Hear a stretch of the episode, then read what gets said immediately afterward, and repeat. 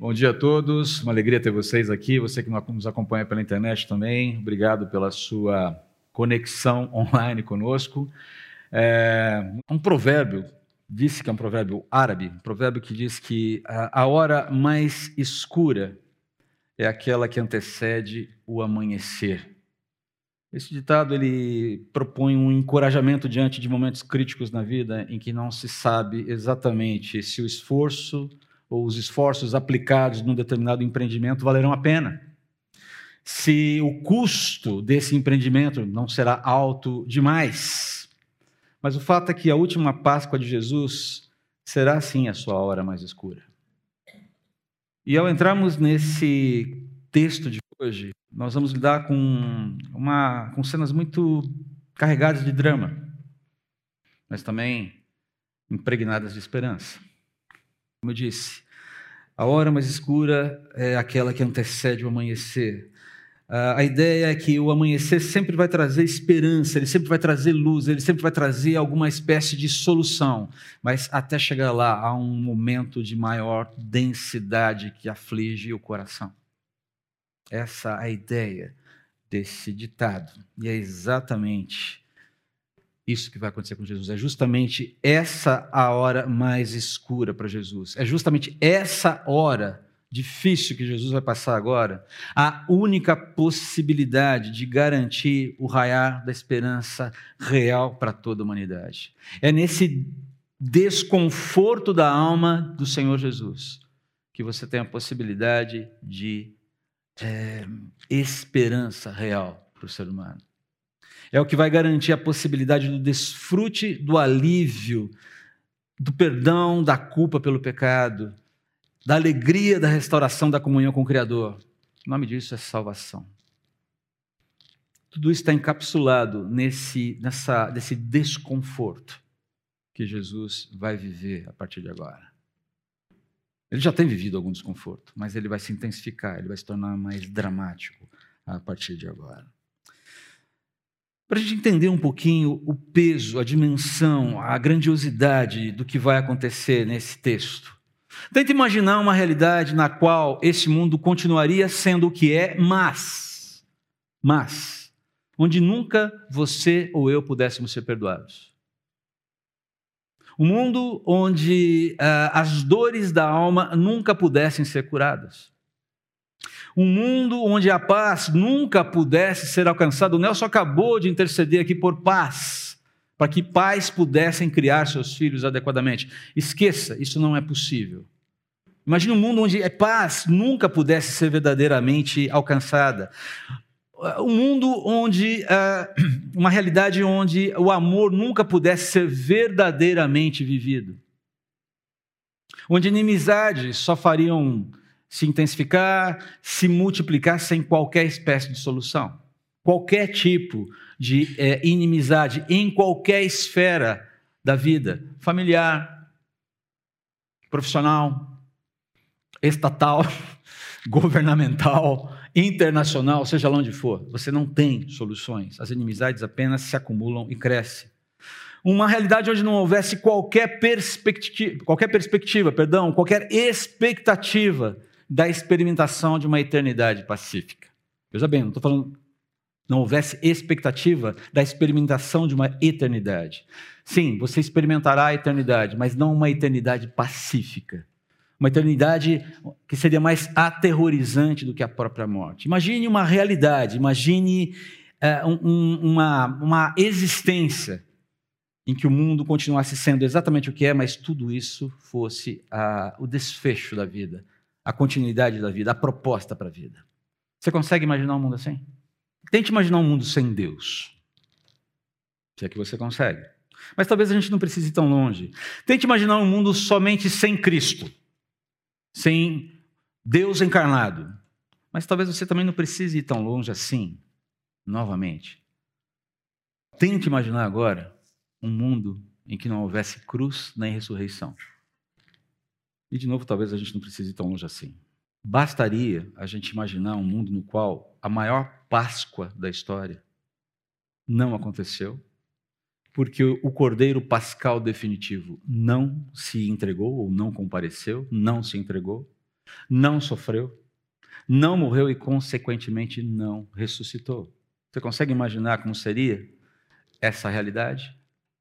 Veja bem, não estamos falando que Deus não existe. Não, ele existe. Não estamos falando que Jesus não existe. Não, ele existe. Não estamos falando que o Verbo não encarnou, que Deus não encarnou. Simplesmente ele não compareceu.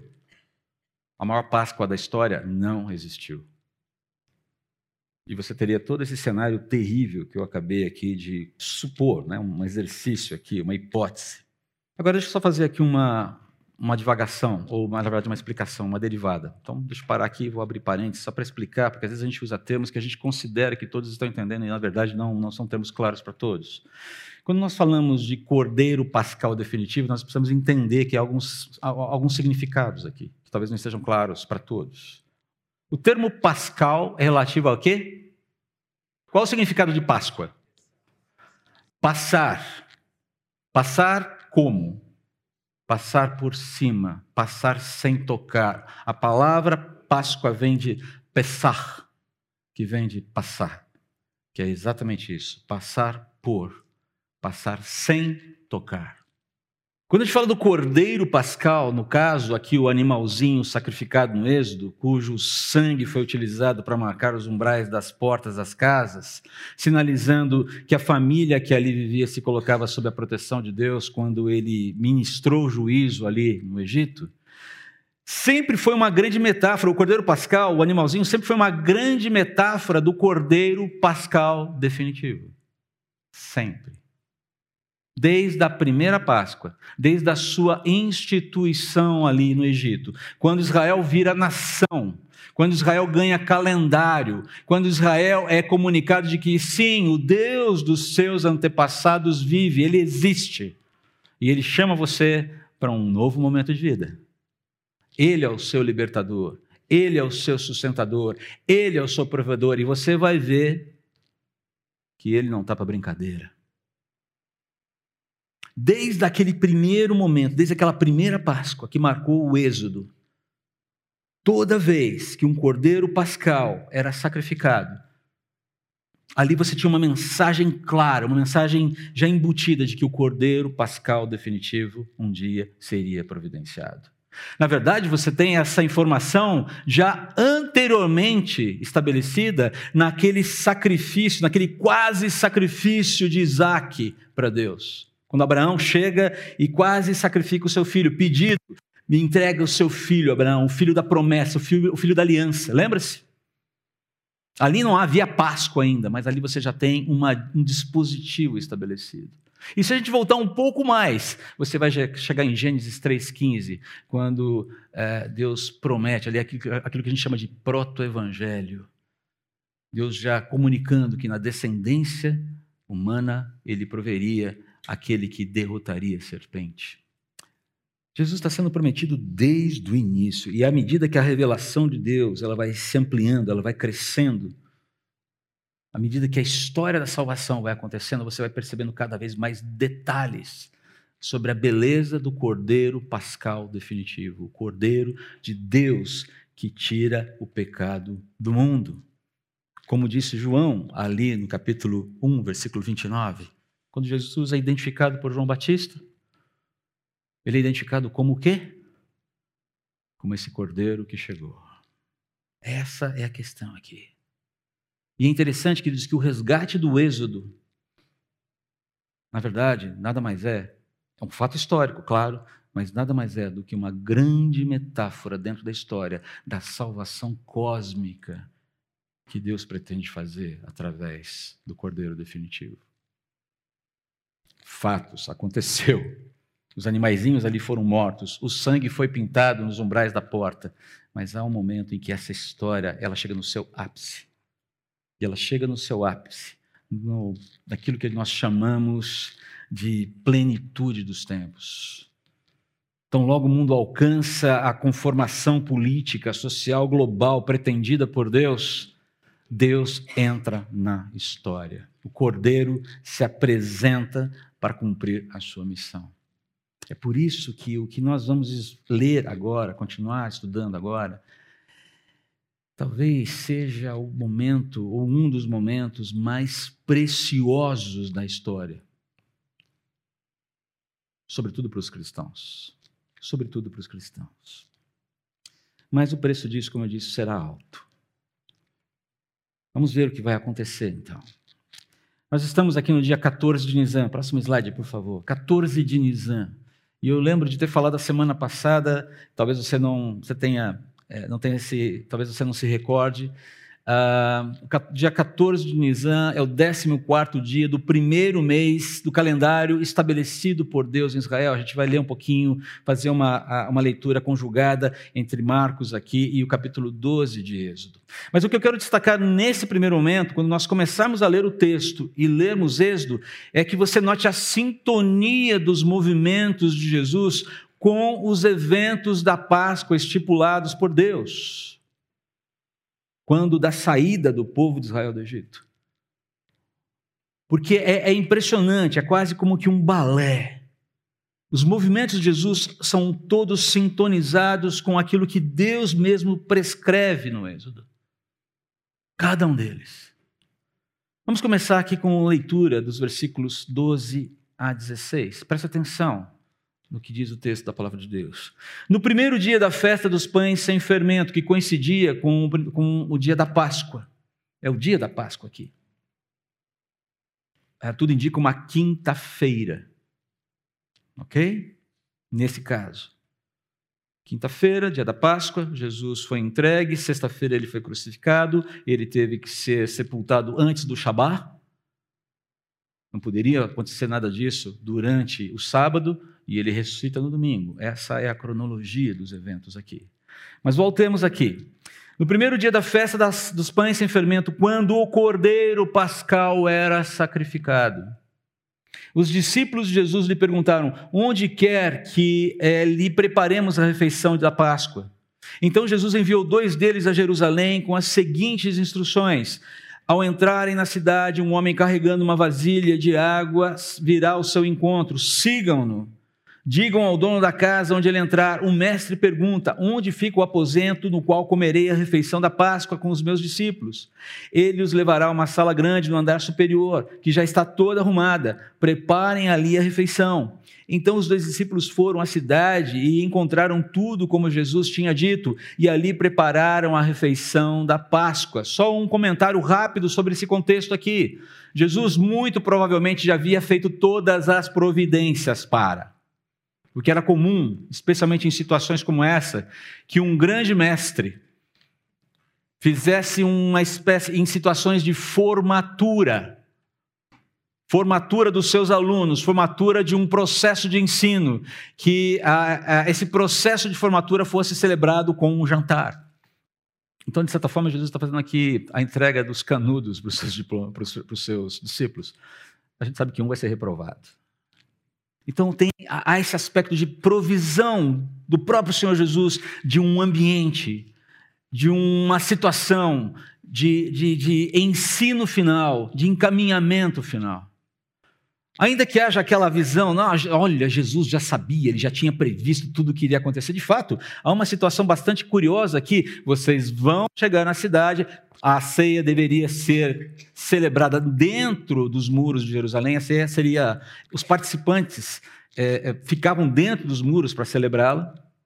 E é interessante que essa informação tanto curiosa. Vocês vão chegar lá e vocês vão ver uma pessoa, um homem, vindo com uma vasilha, um cântaro de água. E esse serviço não era um serviço para homens, era um serviço de mulheres. Não estou discutindo aqui o valor da questão, ok, gente? É uma, só uma informação. Então seria muito fácil identificar um homem carregando um cântaro com água, porque era uma coisa inusitada tem a ver com as dinâmicas daquele, daquele, daquele patrão, aquele homem provavelmente deveria ser um servo da pessoa que estava cedendo os aposentos para Jesus. E eles vão e veem tudo arrumado, ou seja, Jesus já havia feito todas as providências para a celebração da Páscoa. O próprio Senhor fez os arranjos. Eles fizeram só os ajustes, os detalhes ali, por assim dizer. Agora vamos dar uma olhadinha em Êxodo. E aqui eu não vou projetar para você, eu peço que você abra a sua Bíblia. Você que com a sua Bíblia em papel, fique à vontade para abri-la. Você que tem a sua Bíblia online, ligue-a. É, eu vou usar aqui, estou usando tanto no papel quanto online, a nova versão transformadora. Capítulo 12 de Êxodo, versículos 1 a 5. Então o Senhor disse a Moisés e a Arão no Egito: De agora em diante, este mês será para vocês o primeiro do ano, chamado mês de Nisan, que a, a, a, começa em meados de, mar, de março e termina em abril, no nosso calendário, no calendário gregoriano. Falei, acho que isso a semana passada. E olha só, versículo 2, 3. Anunciem a toda a comunidade de Israel que, no décimo dia deste mês, cada família escolherá um cordeiro ou um cabrito para fazer um sacrifício, um animal para cada casa, para cada família, por assim dizer. A família que for pequena demais para comer um animal inteiro deverá compartilhá-lo com outra família na vizinhança pouca gente para dar conta do, do animalzinho, seja hospitaleiro, chame alguém para participar com você. O animal será dividido de acordo com o número de pessoas e a quantidade que cada um puder comer. Então se lembra que essa história de fazer churrasco calibrado pelo número de pessoas e participantes já é antigo. E eles nem tinham um app na época para calcular isso aí. O animal escolhido deverá ser um cordeiro ou um cabrito de um ano, sem defeito algum. Percebe aqui uma sintonia? Percebe aqui um, uma, uma coesão? No dia do sacrifício, conforme estipulado no Êxodo, Jesus se apresenta para a refeição da Páscoa, providenciando tudo o que é necessário para ela. Não há coincidências aqui, queridos. Ele mesmo se engaja no planejamento dessa refeição, porque ali o Cordeiro Pascal definitivo vai firmar uma aliança com o seu sangue, ou baseada no seu sangue. E o texto vai continuar aqui. Veja o que acontece a partir do versículo 17. Ao anoitecer, chegou com os doze. Quando estava à mesa, comendo, Jesus disse: Eu lhes digo a verdade, um de vocês que está aqui comendo comigo vai me trair. Excelente forma de começar um jantar de Páscoa. Imagine você chegando na ceia de Natal desse ano. Senta todo mundo lá. Tá lá todo mundo, ah, que alegria, árvore de Natal bonita acesa, os presentes embaixo da árvore. Tem até Papai Noel, né, jogados pela casa, as meias penduradas naquela lareira fake que você fez na sua casa, ou que você fez e funciona, mas você não usa porque, é, francamente, lareira nesses tempos está terrível, né? E de repente, ali à mesa, você está dando o primeiro corte naquele peru maravilhoso de 5,5 kg que você comprou. E alguém vira na mesa. Eu quero dizer para vocês que alguém essa noite vai me trair aqui. Eu falei, como é que. É? De quê? Hein? Deve ter sido anticlimático num nível assim absurdo, não é verdade? Mas veio do Senhor Jesus o patrono da festa, o Senhor que organizou aquele encontro. E a primeira coisa que ele fala, que está registrado aqui, é: alguém aqui, eu estou falando a verdade, tá? Verdade verdadeira. Verdade verdadeira é lindo, né? Então, alguém vai trair, alguém vai me trair aqui. Versículo 19: Aflitos eles protestaram, certamente não serei eu. Aí a turma, imagina, eu? Eu? Nunca. E Jesus respondeu: É um dos doze. Daqui, ó. Um, dois, três, quatro, doze. É um de vocês. Alguém que come comigo da mesma tigela. E o mais interessante é que Jesus dá as dicas, né? Parece. A, a, provavelmente eles estavam arranjados em torno das mesas, as mesas eram baixas, eles é, comiam reclinados, né? numa espécie de, de, de, é, é, van ou às vezes simplesmente sobre almofadas, e eventualmente eles partilhavam o, o prato do molho em que molhavam, as, as, ervas amargas eram colocadas ali, e o pão era, era molhado, o pão sem fermento, de alguma forma eles, eles compartilhavam os utensílios enquanto comiam. E Jesus dá todas as dicas. É quase certo que Judas estivesse próximo, bem próximo dele ali, sentado à mesa. E aí ele dá aquela, essa informação no versículo 21, pois o filho do homem, aqui ele faz novamente uma referência às profecias ali de Daniel e também Isaías, capítulo 53, pois o filho do homem deve morrer como as escrituras declaram, e sim, está declarado em Daniel, capítulo 9, versículos 25 e 26, que o ungido deveria morrer. Que o ungido morreria. As escrituras declaram há muito tempo, mas que terrível será para aquele que o trair. Para este homem seria melhor não ter nascido. É. Que começo de jantar. Apaga as luzes, fecha tudo, vamos embora para casa, vamos dormir. Acabou o clima. Não, a coisa vai continuar. Então perceba aqui algumas informações importantes aqui ao anoitecer, e agora você tem essa mudança de dia dentro da cultura, dentro do calendário judaico. O dia vira à medida em que o sol se põe e a noite chega. E já não é mais 14 de Nisan, é 15 de Nisan. 14 e 15 de Nisan, as duas datas da celebração da Páscoa, a virada do dia. O cordeiro era sacrificado ao entardecer. Começa o sacrifício. É o momento em que o cordeiro deveria ser oferecido para a refeição na Páscoa. Vamos lá para Êxodo de volta, capítulos, capítulo 12, versículos 6 a 13. Guardem bem o animal escolhido até a tarde do décimo quarto dia do primeiro mês. Igualzinho. Nesse dia, toda a comunidade de Israel sacrificará seu cordeiro ou cabrito ao anoitecer. Em seguida, tomarão um pouco do sangue, o passarão nos batentes laterais e no alto das portas das casas onde comerem o animal.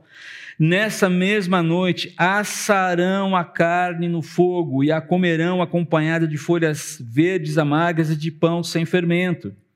Não comerão a carne crua nem cozida. O animal todo, incluído a cabeça, as pernas e as vísceras, deverá ser assado no fogo não deixem sobras para a manhã seguinte. Queimem o que não for consumido antes do amanhecer. Estas são as, as instruções para quando fizerem a refeição. Estejam vestidos para a viagem, de sandálias nos pés e cajado na mão. Façam a refeição apressadamente, pois é a Páscoa é o passar por cima, é o passar sem tocar do Senhor sobre todos aqueles que se refugiam sob o sangue do Cordeiro Pascal. Nessa noite, passarei pela terra do Egito e matarei todos os filhos mais velhos e todos os primeiros machos dentre os animais da terra do Egito. Executarei juízo sobre todos os deuses do Egito. Perceba, executarei juízo sobre as divindades falsas do Egito sobre os poderes malignos que atuam no Egito. Pois eu sou o Senhor. Mas o sangue nos batentes das portas servirá de sinal e marcará as casas onde vocês estão. Quando eu vir o sangue, passarei por sobre aquela casa. E quando eu ferir a terra do Egito, a praga de morte não os tocará. Perceba que essa salvação, essa providência, através do Cordeiro Pascal, está embutida dentro de um cenário de juízo, de condenação. Porque a santidade de Deus requer que ele se manifeste diante da malignidade que estava ocorrendo ali. Deus é misericordioso, ele é longânimo, ele é paciente. Mas ele é santo. E como eu já disse aqui, Deus é bom e é amor, mas ele não é fofo. Não é fofo. essa teologia do Deus fofo é. Queridos, ah, o que Jesus está fazendo aqui é o anúncio do seu sacrifício, como cumprimento profético que jamais, jamais vai eliminar a responsabilidade humana do traidor, a responsabilidade humana de Judas. Fica é muito estranho essa turma que fala que Judas foi o maior instrumento positivo intencionalmente positivo, validado por Jesus, amigão do peito, vem cá, você é o cara que vai me trair, amo você, você é o cara que eu escolhi, você é o cara mais precioso nessa história. Isso é mentira. Na teologia, uma heresia, na verdade. Apesar das escrituras predizerem que Jesus era o ungido que morreria em nosso lugar, como eu já disse, Isaías 53, Daniel, profeta Daniel, capítulo 9, versículos 25 e 26, Judas é completamente responsável pelas ações malignas que ele tem aqui. Se você olhar em Mateus capítulo 27, no final ali, ele, ele tomado de remorso, e remorso o que, que é? Arrependimento? Quando alguém chegar para você e falar assim que está com remorso, tome cuidado. Pera, pera, o que você quer dizer com isso? Porque remorso é inquietação pela culpa, mas não arrependimento. A pessoa está tomada de culpa, está tá, tá, tá sendo absorvida pela culpa, está tá sendo destruída pela culpa, mas não necessariamente ela está arrependida. E o que Judas faz ali para tentar aliviar aquele remorso é simplesmente jogar as 30 moedas no templo. E depois ele vai fazer o quê? Se enforca.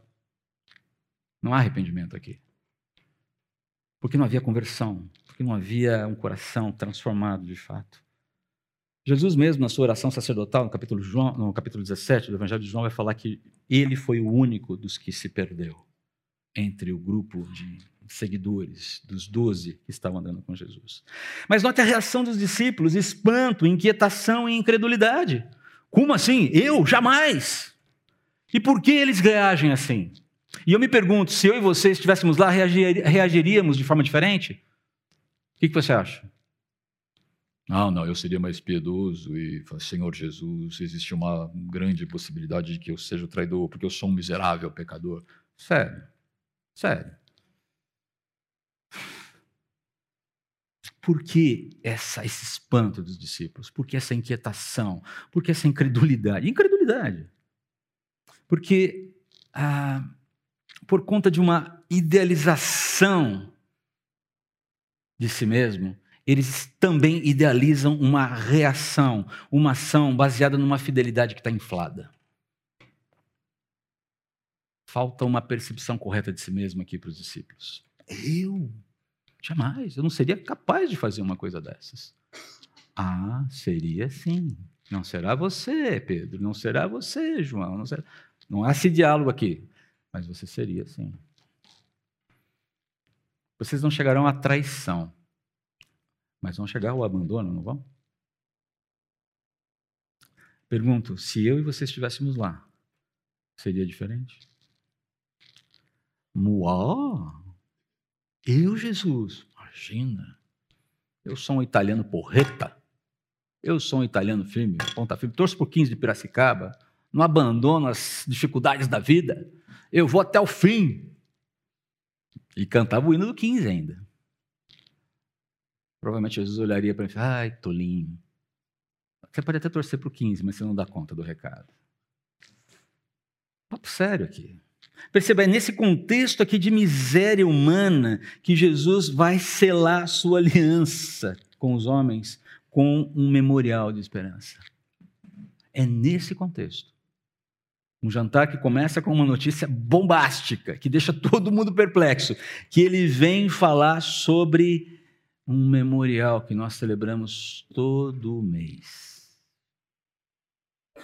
O que é falado agora, e que é reproduzido por Paulo, ali no capítulo 11 de 1 Coríntios, que a gente usa o texto, a gente usa esse texto continuamente nas Escrituras. Ele está falando sobre isso, sobre essa necessidade do cordeiro ser entregue e de que nós é, simbolicamente nos apropriemos do sangue pintando nos umbrais da nossa vida. É nesse contexto que você, você vai celebrar a primeira Páscoa definitiva. Porque o que nós fazemos hoje é não celebrar mais a Páscoa à espera do Cordeiro definitivo. Hoje nós celebramos a Páscoa porque o Cordeiro definitivo já veio. Já veio. E você recebeu um kitzinho, não recebeu? A gente vai fazer uma Páscoa um pouco diferente hoje, tendo consciência do que está acontecendo no entorno dessa situação, desse memorial. Eu quero convidar você a participar da Páscoa enquanto nós vamos lendo o texto a seguir tendo consciência do custo dessa paz, dessa esperança que nós temos. Enquanto comiam, Jesus tomou o pão, simbolizado aqui pelo nosso micrótomo de pão ázimo. E ele o abençoou, e em seguida partiu em pedaços deu aos discípulos, dizendo: Tomem, porque este é o meu corpo. Esse é o corpo que está sendo dado em favor de vocês. Comam, participem do corpo, do sacrifício do cordeiro pascal definitivo que vai ocupar o seu lugar no matadouro. Nós todos crentes em Jesus, que professamos Jesus como Cordeiro Pascal definitivo, que confiamos no sangue dele, que pintamos o sangue de Jesus dos umbrais da nossa vida, comamos do pão. Então tomou o cálice de vinho e agradeceu a Deus. Então disse Jesus: Este é o meu sangue que confirma a aliança. E ele é derramado como sacrifício por muitos. Eu lhes digo a verdade: não voltarei a beber vinho até aquele dia em que beberei um vinho novo no reino de Deus. Quando Jesus fala do vinho, ele fala: Isso simboliza o meu sangue. Um sangue que eu vou derramar para a remissão dos seus pecados e com o qual eu firmo a minha aliança perpétua, eterna com vocês. Vocês que creem em mim, lembrem de mim sempre, tomando vinho. Lembrando que ele significa, simboliza o sangue que eu verti na cruz, como cordeiro pascal definitivo. Vamos tomar o vinho. Pão, sacrifício definitivo. Vinho, aliança perpétua. E no versículo 25, o Senhor Jesus fala, fala de uma convicção maravilhosa sobre o, o estabelecimento, o cumprimento do reino de Deus. Na sequência, eles terminam, versículo 26, a ceia cantando um hino que provavelmente seria o Halel, é, Salmo 113 a 118, adorando a Deus, exaltando a sua fidelidade, relembrando o livramento do êxodo e clamando pela visitação e salvação de Deus e o estabelecimento de comunhão plena com Ele. Sobre isso que esses salmos falam. Essa era a expectativa da Páscoa. Especialmente no ambiente em que você está sendo dominado por um governo opressor, por um tirano. É, era o caso de Roma. Percebam a expectativa, a esperança contida nessa Páscoa. O que está em jogo aqui e o que está sendo oferecido aqui. Mas sabe como é? Nada é tão complexo que não possa ficar um pouquinho mais difícil antes de melhorar. E na sequência, o cordeiro profetizará, ele profetiza logo na sequência, logo depois dos memoriais de estabelecer os memoriais, de comerem as refeições, cantarem um hino, seguirem para o Getsemane, ele vai profetizar: vocês vão se escandalizar comigo, a despeito da esperança que eu estou comunicando.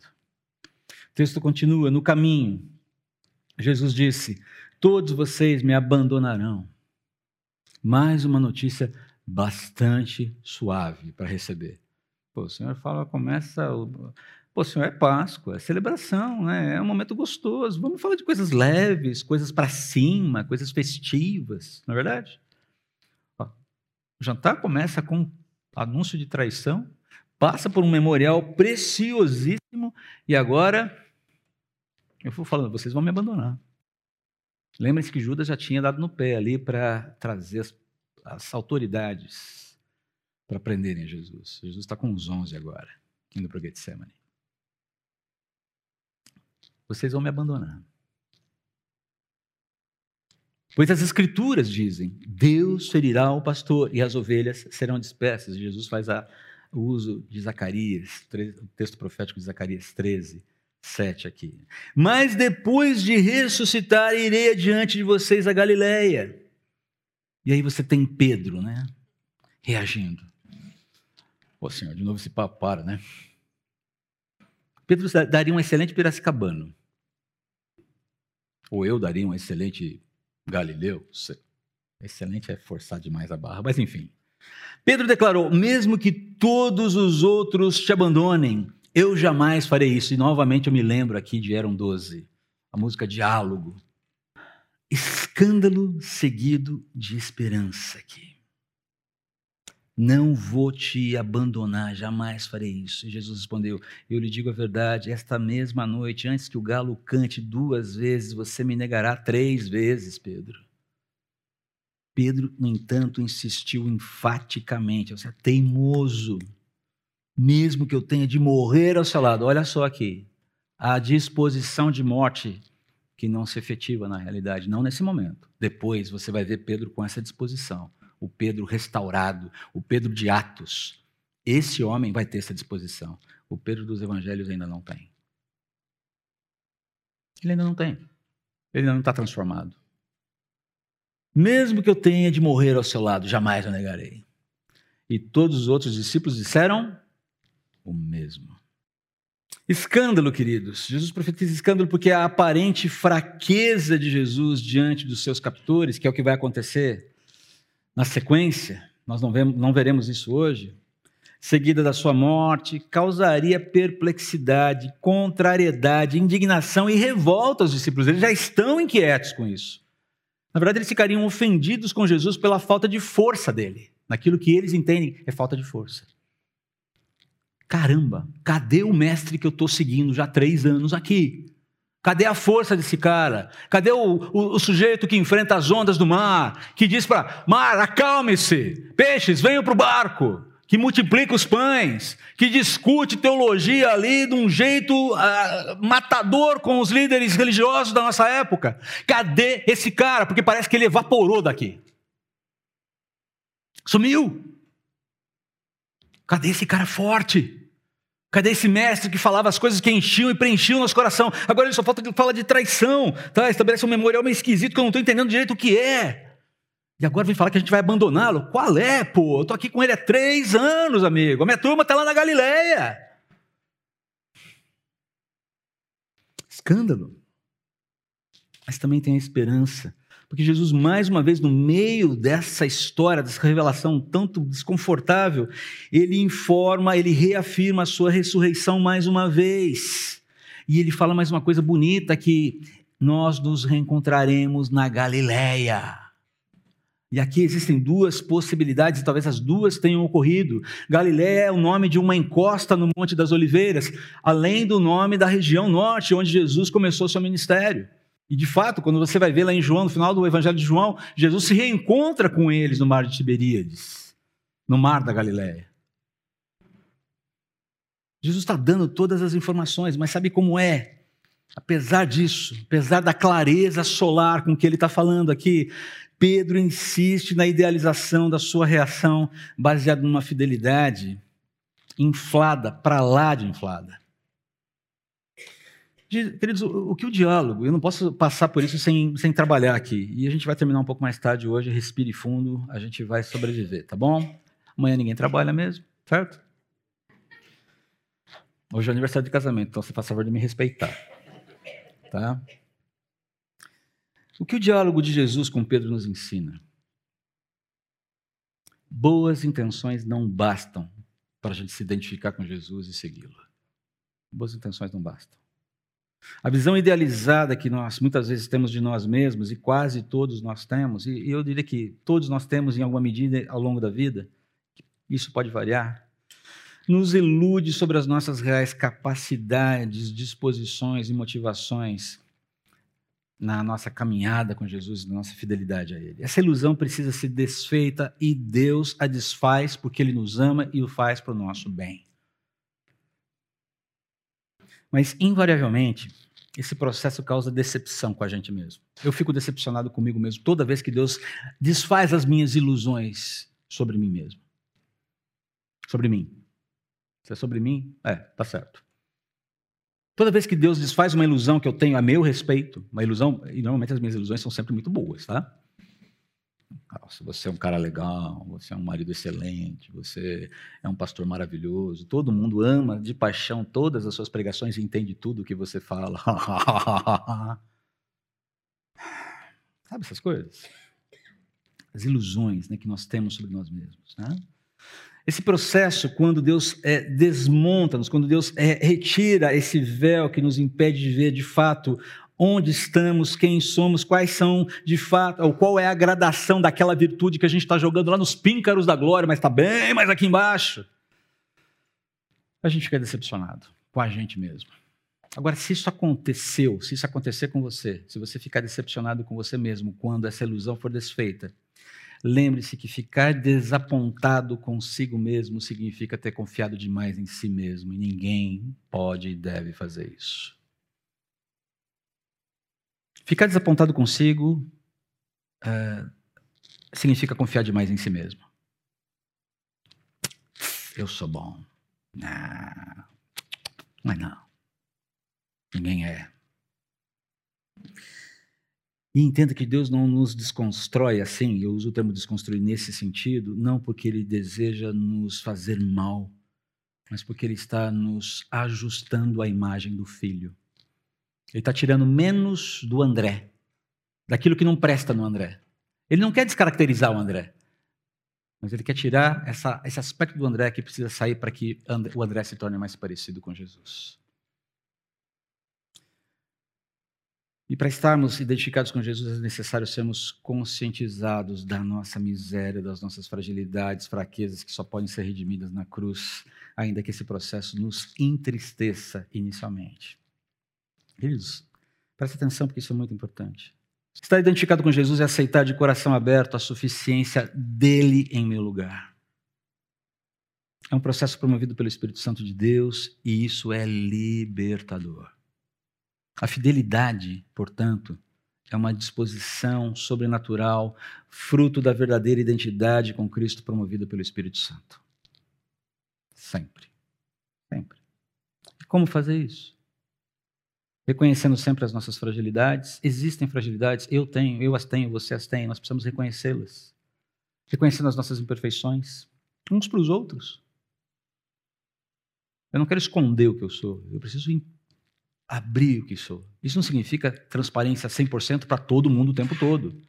Mas eu preciso ter pessoas que me enxergam como eu de fato sou e que me ajudem a ver quem de fato eu estou sendo em determinados momentos, sobretudo.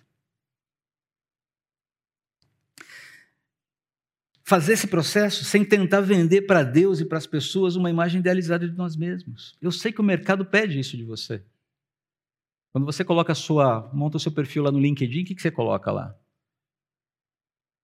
A sua melhor versão. É difícil, vai ser transparente no LinkedIn. Ninguém vai, o LinkedIn vai pedir, por favor, você pode sair daqui. Lembra do Jerry Maguire? Crise de consciência, uma proposta revolucionária para a empresa, todo mundo, uau, quanto tempo você acha que ele vai demorar aqui? Ah, hoje mesmo vamos mandá-lo embora. Mas lá na frente todo mundo fantástico, Jerry, você diz o que todo mundo quis ouvir. é claro que ele disse a verdade. É claro que a preocupação dele era real, verdadeira e tinha um destino correto. Mas sabe como é, não é? O mercado funciona e opera de forma diferente. Na igreja não funciona assim. Dentro do povo de Deus não funciona assim. E a minha vida como cristão na sociedade não deve funcionar assim. Para a gente resumir esse, esse, movimento, o que a gente pode aprender com Pedro aqui, com esse diálogo de Jesus e Pedro aqui, seja honesto com Deus a respeito de quem você é. E não crie, não divulgue, não venda uma versão adulterada, melhorada, inflada, anabolizada de você mesmo para as pessoas. Porque uma hora a verdade vem à tona. Não é verdade? Não faça isso. Seja honesto. Sobretudo com Deus e também com os homens. Pedro não vai dar conta, queridos. Nenhum deles vai dar conta. Nenhum, nós, nenhum de nós daríamos conta. Então Jesus vai experimentar assim o desamparo e a aflição que ninguém, sem, sem que ninguém consiga se, ou possa ou queira simpatizar de fato com ele, entendendo a dimensão da sua dor. Então foram a um lugar chamado Getsemane, e Jesus disse aos seus discípulos: Sentem aqui enquanto eu vou orar. Levou consigo Pedro, Tiago e João e começou a sentir grande pavor e angústia. Jesus começou a sentir grande pavor e angústia. O Filho de Deus, o próprio Deus vivo encarnado, começou a sentir grande pavor e angústia. Preste atenção nisso. Minha alma está profundamente triste, a ponto de morrer. Fiquem aqui e vigiem. Ele avançou um pouco e curvou-se até o chão, então orou para que, se fosse possível, a hora que o esperava fosse afastada dele. E clamou: Abba, papai, paizinho querido, tudo é possível para ti. Peço que afastes de mim este cálice, contudo que seja feita a tua vontade, não a minha.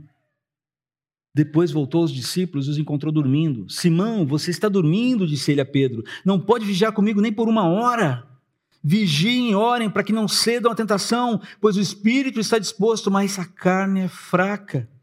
Então os deixou novamente e fez a mesma oração de antes. O que me chama atenção, muitas coisas me chamam atenção nesse texto, mas o que eu, o que eu consigo, nesse momento, compartilhar com vocês de mais, assim, é, mais é, premente, é o fato daquilo que Jesus sentiu nesse momento. Ele sentiu grande pavor, e grande pavor, entenda aqui, o termo diz respeito a uma profunda perturbação emocional e espiritual, uma perplexidade causada, sabe pelo quê? Medo. Jesus sentiu medo. Está entendendo por quê da inquietação dos discípulos com Jesus? Está aqui, é Bíblia. Não sou eu que estou inventando. É isso que o termo significa. Ele sentiu angústia, sofrimento profundo, o coração está pesado a ponto de ficar mentalmente e espiritualmente travado. Aquela sensação de beco sem saída. Sabe como é que é? É exatamente assim que ele está se sentindo. Triste, profundamente triste. E ele não consegue ter dos discípulos uma resposta empática que consiga caminhar com ele, de chegar, Jesus, vamos aí, vamos dobrar os joelhos e vamos orar junto por esse momento. Eu sei que você está sofrendo. Eu não consigo entrar na sua vida ao ponto de assumir com você, de carregar essa carga contigo, de forma a te aliviar. Mas eu estou aqui, conta comigo, vamos orar junto, vamos chorar juntos. É estranho esse sono dos discípulos essa noite. Sabe por quê? Porque na noite de Páscoa, uma das coisas, uma das características é que as pessoas ficavam conversando por horas a fio, invadindo a noite, falando sobre os significados da Páscoa, as intenções de Deus com aquela salvação, os projetos de Deus para a nação. É um sono de fuga.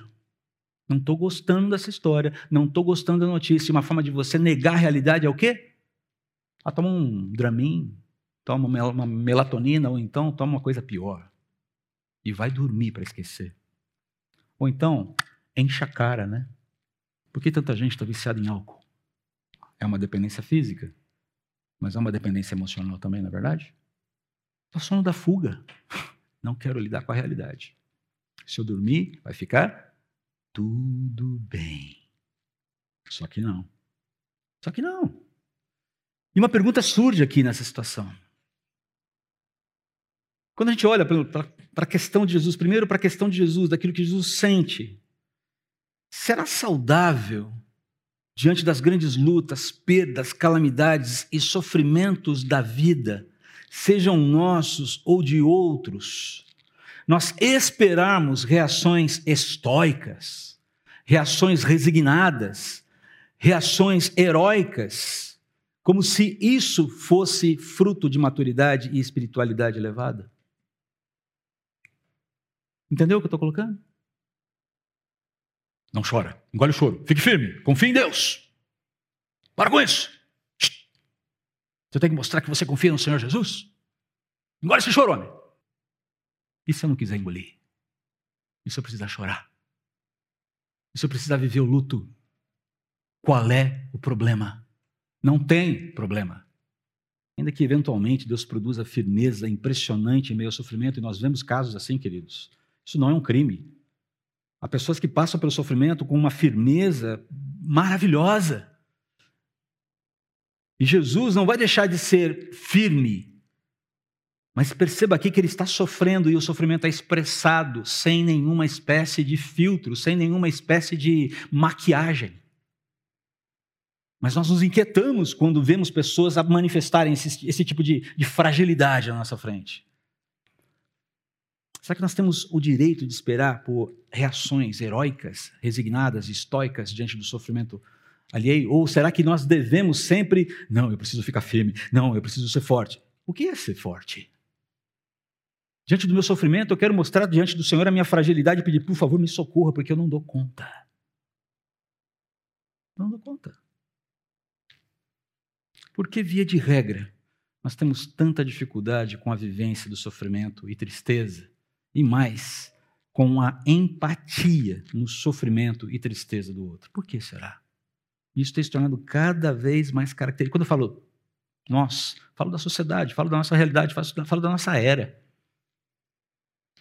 Deixa eu citar para vocês uma história, para tentar capturar um pouquinho a sua atenção nesses momentos finais aqui da mensagem. Durante a pandemia, Estava todo mundo assustado dentro de casa, sem saber o que ia acontecer, aquelas histórias de mortes e mais mortes, todo mundo ali inquieto. Nós é, tivemos a ideia de fazermos um, um, uma espécie de programa da igreja chamado é, Histórias de Recomeços. Eu não sei quantos de vocês se lembram disso. Acho que ninguém vai se relembrar, porque a gente teve uma edição só, dado a negatividade, a, a má recepção que esse evento teve por parte da igreja. Vou falar claramente isso para vocês. E vou falar por que ele foi mal recebido. Porque a pessoa que nós chamamos para falar, o Flávio de Souza, veio falar sobre a jornada dele com a esposa dele, de três anos até que ela falecesse de câncer aos 35 anos. Uma história difícil, dramática, mas tão cheia de beleza. Foi um testemunho tão maravilhoso. Eu, eu, eu, eu como eu, eu aprendi com o Flávio. Porque ele vinha falando da história e, ao mesmo tempo, ele estava procurando trazer, construir uma narrativa onde ele, ele queria mostrar o cuidado de Deus, a, a, a, o zelo de Deus, o pastoreio de Deus, mesmo no fim da vida, mesmo diante de uma separação inevitável. A continuidade desse pastoreio para quem fica. Nosso primeiro encontro tivemos pouco, pouco menos de 60 pessoas, um grupo até bacana. E marcamos uma segunda para ele dar continuidade àquele testemunho, porque a história era muito longa. Um outro, duas semanas depois, não me lembro agora. Menos de 26 pessoas participaram. Mas o que foi interessante é que algumas pessoas que participaram do primeiro falaram para mim do porquê não participariam do segundo. Não tenho coragem de continuar ouvindo essa história. Eu vi isso várias vezes não tenho coragem de continuar ouvindo essa história. Algumas até de forma zangada falando comigo. Você não tinha o direito de submeter a gente a isso. Querido, não se trata de falta de coragem, trata-se de falta de empatia. Me desculpe. Não é uma questão de coragem, é uma questão de empatia. Coisa que faltou para os discípulos de Jesus aqui. Vamos dormir, porque aí passa. Qual seria o receio de ouvir uma história difícil? Ouvir um testemunho que nos faz lembrar que não controlamos a maior parte das coisas da nossa vida e que sim, coisas ruins acontecem a pessoas boas? E temos aquela aquele movimento, aquele momento de estranhamento de que ai ai ai, o meu mundo perfeitinho, o meu globinho com aquele cenáriozinho lindo, maravilhoso do castelo da Disney, que eu chacoalho faz nevezinhas artificiais. Eu não quero que nada perturbe esse ambientezinho tão bonitinho, encalacrado que eu criei aqui para mim. Quando você simpatiza por alguém que sofre, você vai carregar o sofrimento. O sofrimento vai atingir o seu coração também. Bota isso na tua cabeça. Você quer ser empático? Você quer ser cristão de verdade? Você quer abrir o seu coração para o próximo? Você quer chorar com o próximo? Você vai sentir dor. Você vai é, é experimentar em alguma medida o que ele está vivendo. A dor, a dor do desemprego, a dor do luto, a dor das dificuldades na criação dos filhos, a dor da falta de recursos financeiros, a dor de não saber o que fazer com os pais que vão envelhecendo e a gente quer cuidar da forma adequada, mas não sabe muitas vezes como. Empatia, povo de Deus. Empatia. Jesus experimentou a ausência total de empatia no momento mais crítico daquele grupo que era o grupo que andava com ele, comia no prato com ele. Com quem ele fez uma aliança. Perceba, se fosse depender da gente para ter uma aliança com Deus, a gente estava na roça. Outro termo piracicabana aqui.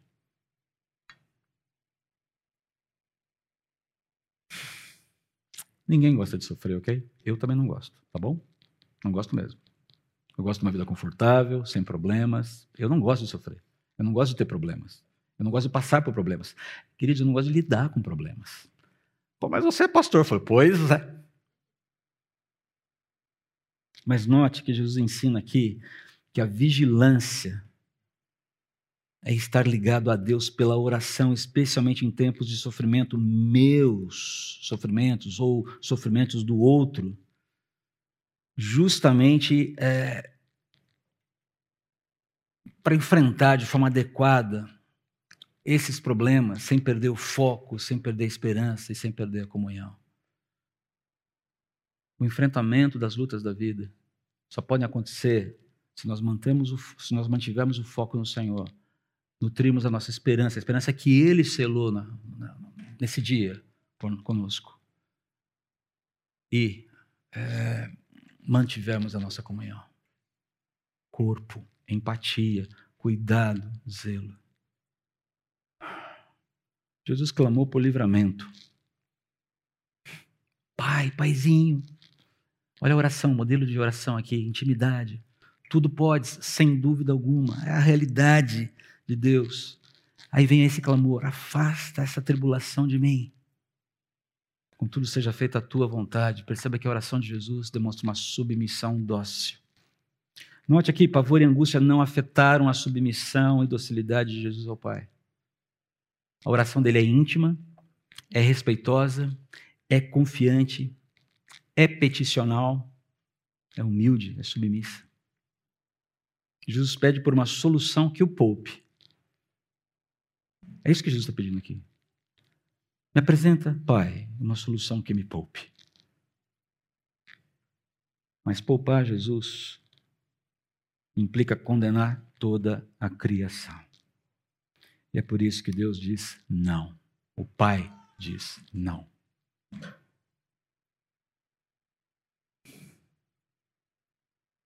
O Pai diz não.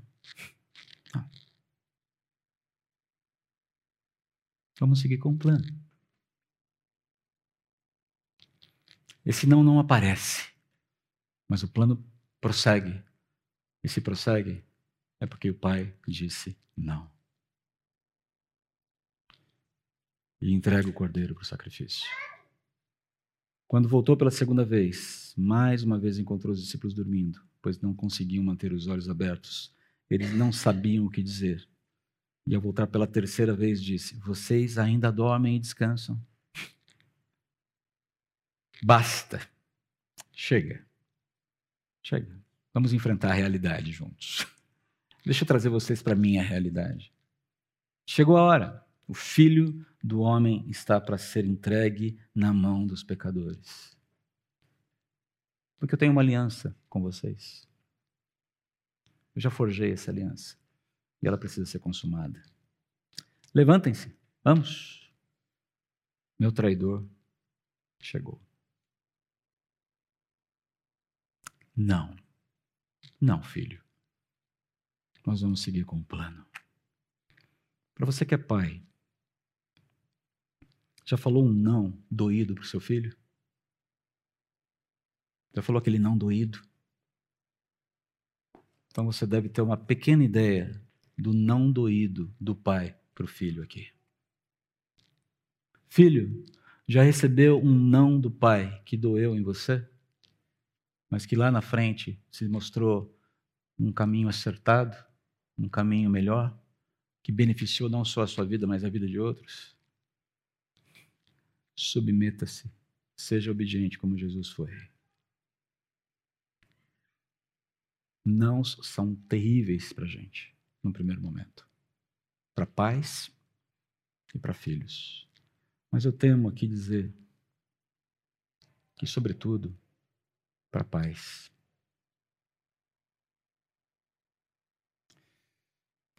O preço do cálice da aliança. Se você não lembrar de mais nada nessa mensagem, lembre-se disso aqui preço do cálice da aliança, servido por Deus, a você foi o cálice da aflição servido pelo Pai a Jesus. Toda vez que eu tomo o cálice, toda vez que eu como pão, eu preciso lembrar que isso foi conquistado com aflição. Para que pudéssemos provar todos nós do cálice da aliança de Deus, Jesus teve que provar sozinho, sozinho, o cálice da aflição em nosso lugar. Rememore e celebre os grandes feitos do Cordeiro Pascal definitivo na maior Páscoa da história. Ele se apresentou para o sacrifício no seu lugar. Ele firmou uma aliança perpétua contigo, selada com seu próprio sangue. Ele te exorta a confiar mais nele e menos em você. Ele experimentou profunda aflição e desamparo por amor a mim e a você. E para que eu e você pudéssemos ouvir sim do Pai, ele teve que ouvir um não, que lhe custou a própria vida. É isso que nós precisamos relembrar toda vez que participamos da ceia do Senhor. Sei que você está cansado, que a pregação foi longa e que o calor está te maltratando. E é por isso que eu quero aqui pedir desculpas para a banda, com todo respeito, mas para nós encerrarmos apenas com a bênção apostólica agora. Para que você saia daqui ainda impactado com esse momento, refletindo sobre essa mensagem que é extremamente poderosa e que precisa ecoar e ecoar e ecoar nos nossos corações. Foco, esperança comunhão. Foi isso que foi conquistado na cruz para nós. Mantenhamos o foco, mantenhamos a esperança e não deixemos de experimentar a comunhão. E de quebra, seja empático. Senhor, nós te agradecemos pela tua palavra. E eu quero terminar assim, em silêncio mesmo, com o peso de todo esse cenário que se abateu sobre ti, Jesus, naquela Páscoa. Para que nós saímos daqui com o coração não pequeno, mas eu diria constrangido pelo teu amor. Que a graça do Senhor Jesus, essa graça maravilhosa conquistada na maior Páscoa da história, o amor de Deus, o Pai, que lhe foi concedido dizendo não ao Filho, e a comunhão preciosa e doce do Espírito Santo, envolvendo todos aqueles que se colocaram sobre o sangue, sob o sangue do Cordeiro. Acalente o seu coração. Acalme você durante as tempestades da vida produza foco e anime você à comunhão e à empatia com todos aqueles que necessitam da sua presença santa e consoladora. Em nome de Jesus. Amém. Tenha um bom domingo. Deus abençoe você.